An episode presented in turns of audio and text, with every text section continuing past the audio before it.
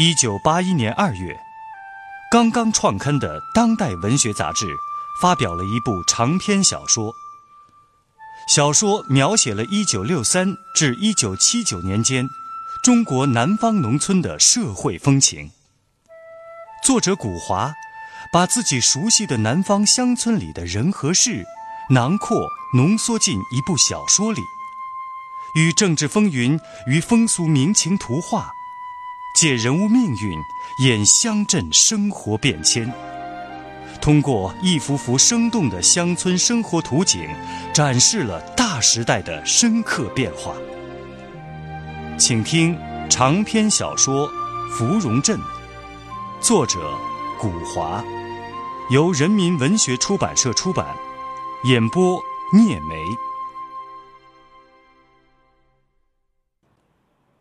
胡玉音。在黑夜里奔跑着，他神志狂乱，思绪迷离，世界是昏昏糊糊的，他也是昏昏糊糊的。他都记不起来回来的路上他有没有坐渡船，谁给他摆的渡。他跑啊跑啊，仿佛在追赶着前面的什么人，前面的那个人跑得真快。离桂桂跑得真快，他怎么也追不到他的跟前去了。桂桂，桂桂，你个没良心的，你等等我，等等我呀！他大喊大叫起来：“桂桂，我还有话和你讲，我的话还只讲了一小半儿，顶顶要紧的事情都还没有和你打商量呢。”身后，仿佛有人在追赶他，脚步咚咚的，不晓得是鬼还是人。他顾不上回头去看，他追上自己的男人要紧。听人讲，鬼走路是没有脚步声的，那就大概是人了。他们还来追赶什么呀？胡玉音什么都没有了，什么都没有了，只剩下四两命。难道四两命都不放过，还要拿去劈、拿去斗、拿去捆吗？不，我要和贵贵在一起，和贵贵在一起。你们就是捉到了我，捆住了我的手脚，我也会用牙齿咬断马锁、棕绳。他终于爬上了坟岗背。人家讲这里是一个鬼的世界，可他一点也不害怕。从古到今，镇子上的子孙们在这里堆了上千座坟，好鬼、冤鬼、长寿的、短命的、恶的、善的、男的、女的，上天堂、下地狱的，都看中了这块风水宝地，都在这儿找到了三尺黄土安息。贵贵，贵贵，你在哪儿啊？你在哪儿啊？月黑风高，伸手不见五指。上千个土包包啊，分不清哪是旧坟，哪是新坟。贵贵，贵贵，你在哪儿啊？你答应我呀！你的女人找你来了。贵贵，胡玉音凄楚的叫喊着。他一脚高，一脚低，在坟地里乱窜。他一路上都没有跌倒过，在这儿却是跌了一跤又一跤，跌得他都在坟坑里爬不起来了，仿佛永生永世。就要睡在这坟坑里了。不知道过了多久，有人在坟坑里拉起了他。芙蓉姐子，你不要喊了，别找了。贵贵兄弟，他不会答应你了。你，你是哪个？你是谁？我是哪个？你连我的声音都听不出来了吗？你是人还是鬼？这，这怎么说呢？我有时候是鬼，有时候是人。你，是你？对，秦书田，秦癫子。你这个无类分子，你快滚开！不要碰我！快滚开！我我我是为了你好，我不怀半点歹意。芙蓉姐子，你你千万千万要想开一些，要爱惜你自己，这日子还长着呢。我不要你跑到这儿来可怜我，昏天黑地的，你是坏分子，右派。姐子。这黎贵贵兄弟，他被化成了新富农，你，你就是，你造谣，哪个是新富农？我不哄你。什么？按你这么说，那我就是富农婆了，卖米豆腐的富农婆。你，你这个坏人，你是想吓唬我吗？啊？我不是吓唬你，我讲的都是真话，铁板上钉钉子，一点也不假。不假？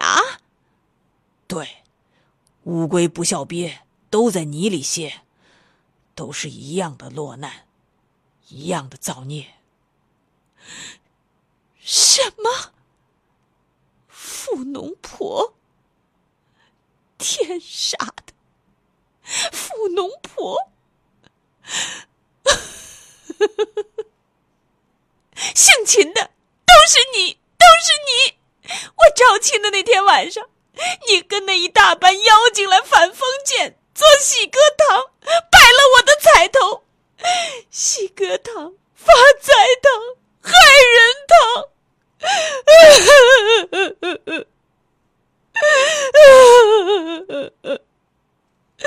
我的贵贵呀，贵贵，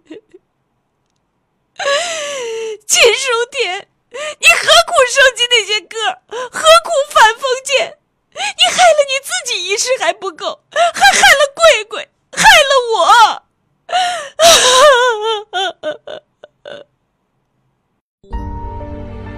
芙蓉镇以生动的艺术形象。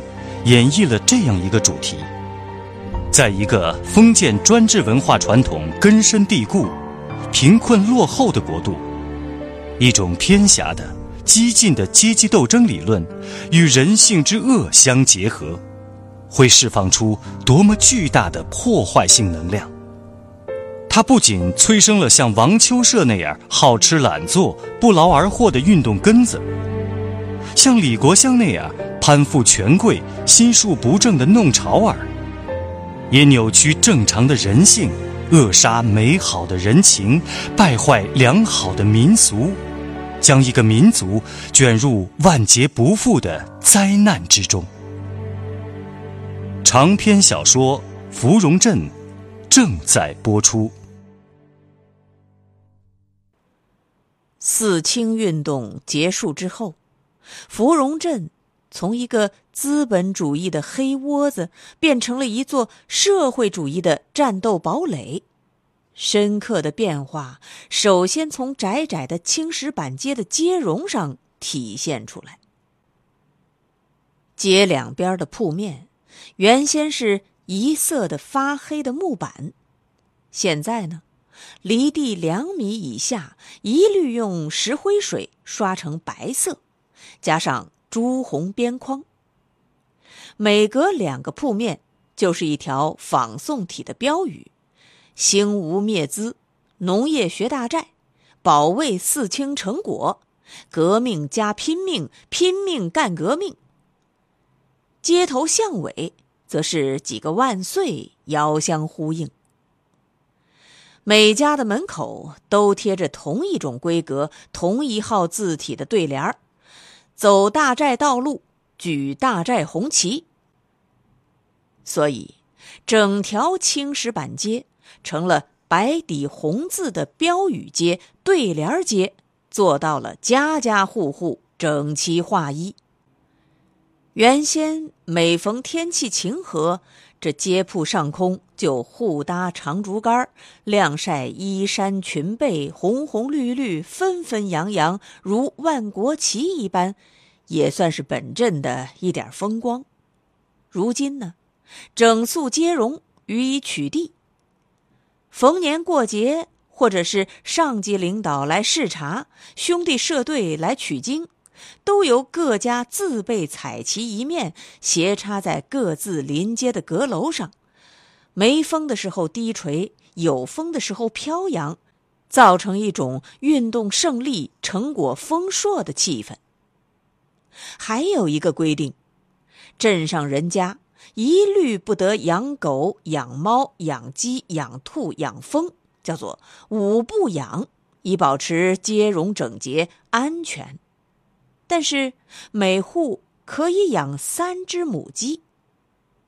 对于养这三只母鸡的用途，则没有明确的规定，大概是既可以当做鸡屁股银行换几个油盐钱，又好使上级干部下乡在镇上人家吃派饭的时候有两个荷包蛋。街上严禁设摊贩卖，摊贩改商从农。杜绝小本经营。以上是接容的革命化，更深刻的是人和人的关系的政治化。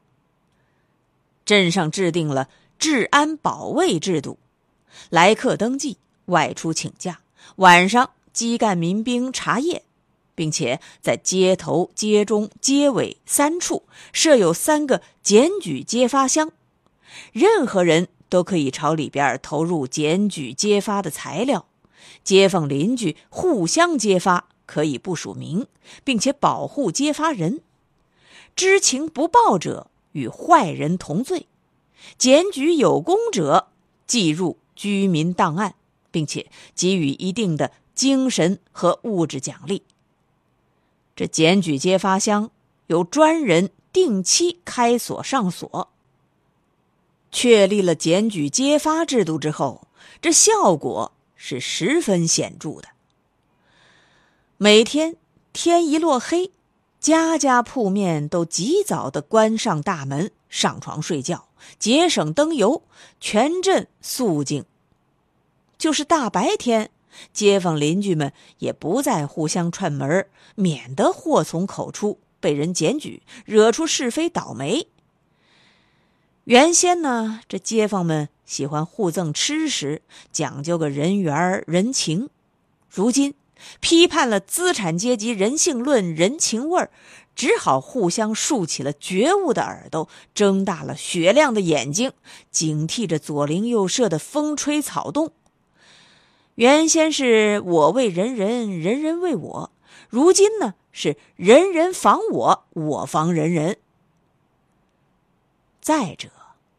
如今镇上阶级阵线分明，经过无数次的背靠背、面对面的大会、中会、小会和各种形式的政治排队，大家都懂得了：雇农的地位优于贫农，贫农的地位优于下中农，下中农的地位优于中农，中农的地位优于富裕中农，以此类推，三等九级。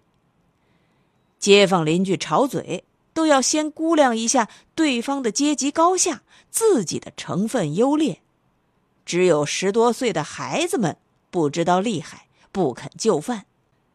但是，经过了几回鼻青脸肿的教训之后，也就不再做超越父母社会级别的轻举妄为了。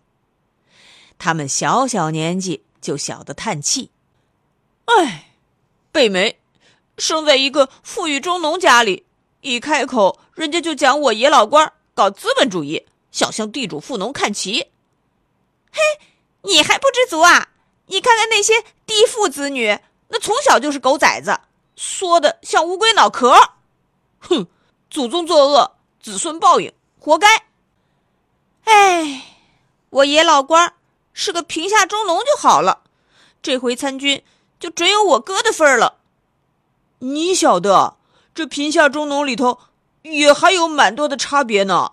政治历史清不清白，社会关系掺没掺杂，五福三代经不经得起查。至于干部历史真相大白，那就更是兴味无穷了。运动中，工作组曾经有一个规定，就是每一个干部都要向党组织和本单位的革命群众交心。过社会主义关。比方说，原来大家对于镇税务所所长都是比较尊敬的，那是位打过游击的老同志。可他在交心的时候，讲出了自己出身在官僚地主家庭，参加游击队之前和家里的一个使女通奸过，不过参加革命之后再也没有犯过类似的错误。天哪，这税务所长原来是个这样的坏家伙！哼，他老实巴交的样子，玩女人倒是个老离手呢。下回呀，他要是催个什么税，老子先骂他个狗血喷头。又比如，镇供销社主任就在诉苦大会上啼啼哭哭的。说自己虽然出身贫苦，祖祖辈辈做长工当牛马，但是翻身忘本，解放初期讨了个资本家的小姐做老婆，没保住穷苦人的本色，家庭和社会关系都复杂化，又已经矮子上楼梯样的生了五个娃娃，想离婚都离不脱了。哎呀！这供销社主任也不是个好东西呀，资本家的女婿，还管我们镇上的商店呢。下一回要是吵架，就指着他的鼻子骂他资本家的代理人狗腿子。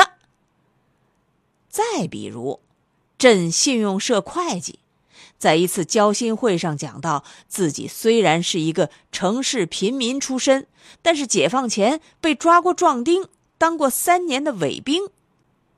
于是，这镇上的人们就给他起了一个绰号，叫“伪兵会计”。如此等等。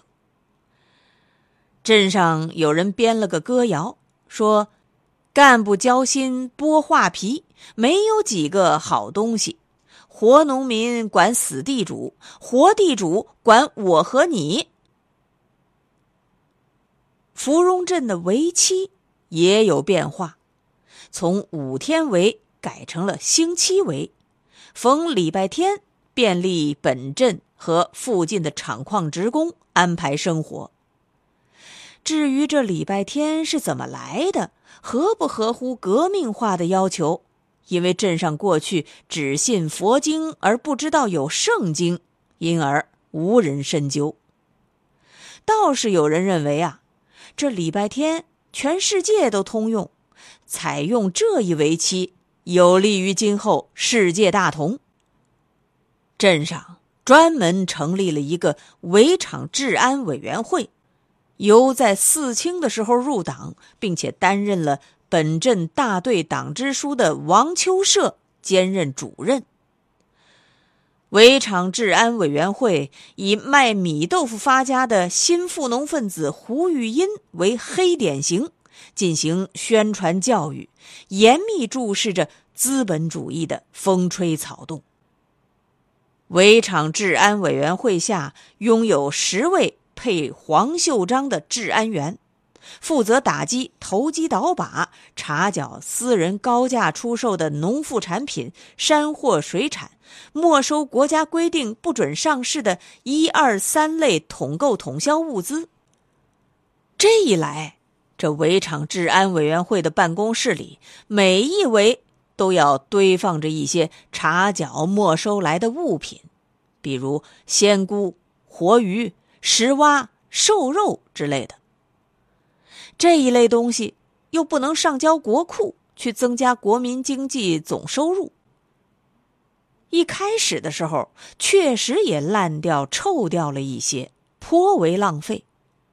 后来呢，渐渐的悟出了一个办法：凡是查缴没收上来的违禁物资，一律做劣质次品削价处理。这一来，一举三得：一避免了浪费；二围场治安委员会有了一点经济收入做活动经费；三。每一位佩戴黄袖章的成员，在一围的奔走争吵之后啊，分一点时鲜山货水产，改善生活。这过去当乡丁还有一点草鞋钱呢。当然了，这王秋社主任也没有忘记，每围都要从收缴上来的物资当中送一些到公社食堂去，给李国香书记。改善改善生活。后来呢，这围场管理委员会更名为民兵小分队，这威信就更高了，权力也就更大了。资本主义的浮头鱼们、贩卖山货水产的小生产者们，见了民兵小分队，那就跟老鼠见了猫一样，恨不得化作土行孙。钻到地缝缝里去，躲过对资产阶级的全面专政。可是民兵小分队的队员们，有时候那黄袖章并不佩戴在手臂上，而是装在口袋里，搞微服私访。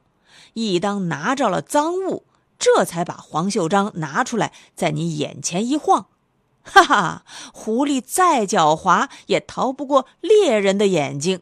资本主义再隐蔽，也逃不出小分队的手掌心。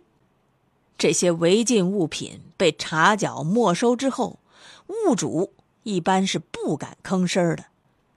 谁要是敢顽抗，就扣人，打电话通知你所在的生产队，派民兵来接回去。